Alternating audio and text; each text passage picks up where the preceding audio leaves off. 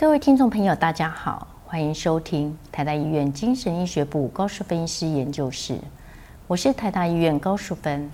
带您一起认识 ADHD 注意力不足过动症。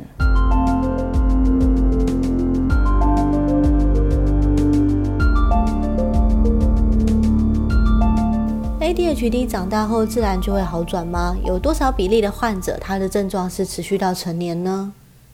这个必须要讲。他有没有治疗？好，假如今天他没有治疗的话，实际上他的症状里面，他有专注力的问题，有冲动，还有过动的问题。过动的问题确实，我们随着年龄呃，慢慢的呃，不会那么好动。好，也就是一个 ADHD 的小孩子，本来在这里跑来跑去，坐都坐不住啊。好，那会变成就是他可以坐在那里，好，但是他心里静不下来，他就觉得，哎，为什么你讲话讲这么久，然后这个演讲那么久，哈，那怎么哈啊这个事情要等那么久？但他不至于真的在在那边一直走动，哈，所以我们观察到他过动是下来，但是他的专注力的问题，甚至说他已经脱离父母的协助的话，他个人自己的执行功能，哈，生活管理、生活自理，哈，或是这个情绪调控，哈，这个冲动性有可能会持续存在。那也许它造成的问题又更明显。我们假设要提到，就是说，这是没有治疗的话，它到底有多少人还会持续呃到成人都有症状？那大概有百分之五十到六十，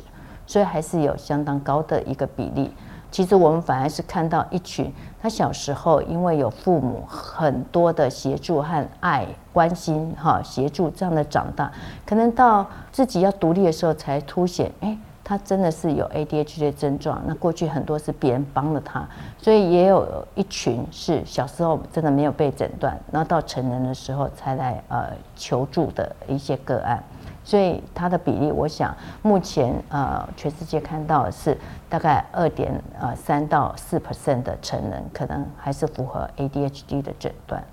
ADHD 的成人在职场上有何特质？这会影响到工作以及生活吗？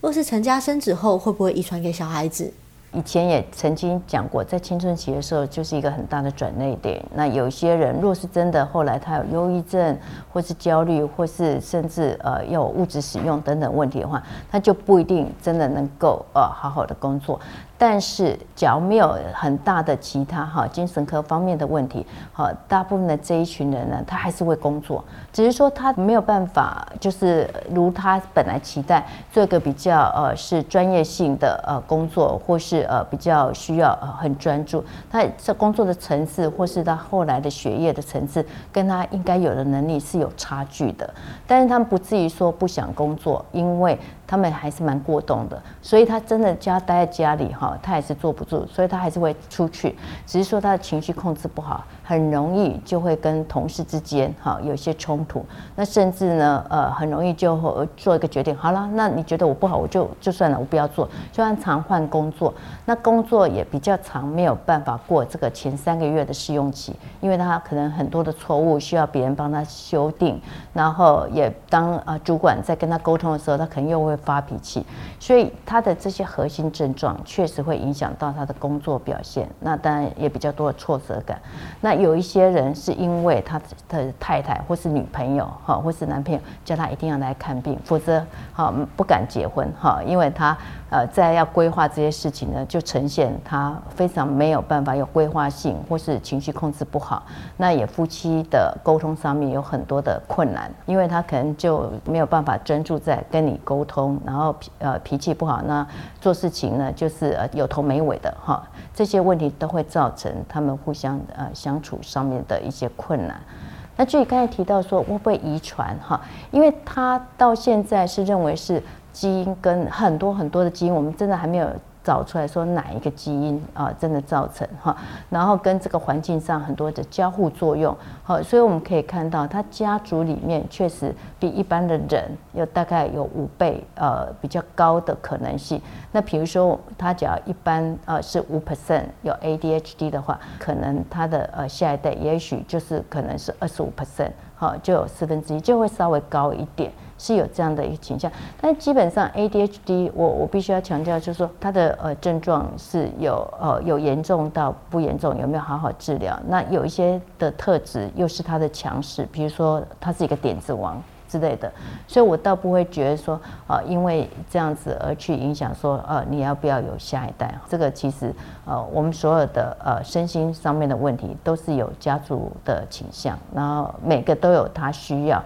呃治疗的一个部分嘛，所以为什么需要这么多的医生？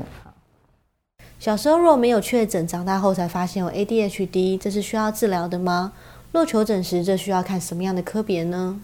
长大之后才知道有 ADHD 哈，其实就是有一些，也许他小时候受到很多的照顾、帮忙等等，所以他在呃这样的情况之下呢，还能够维持。好，要既定的呃期待的学业，那常就是所谓的长大，就是读了大学，好不容易考上很好的大学，马上就被恶意，因为他自己没有办法好自我管理。这些人呢，或是在工作上面才出现的一个困难，那实际上他绝对是可以治疗。那我们要看他的工作的性质哈，实际上他们还是得要学会呃所谓的自助哈，学会呃压力管理哈，时间管理哈，甚至他有情绪困扰的时候，怎么样疏解自己这。方面的一个问题，那但是只要这个部分还是不够，他还是要需要药物的治疗。所以在研究里面也显示说，其实药物的治疗对他们还是帮忙很大。甚至这一些长大才来求助的哈，基本上就是精神科医师才对这个疾病会比较了解。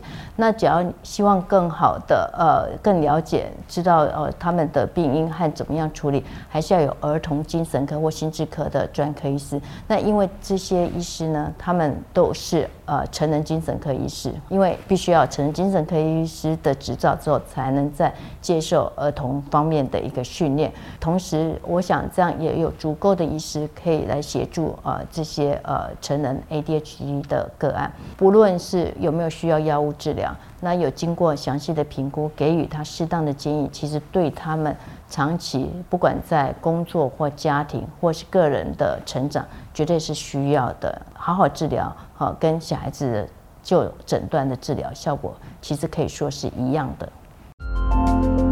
感谢今天的收听，我是高淑分析师，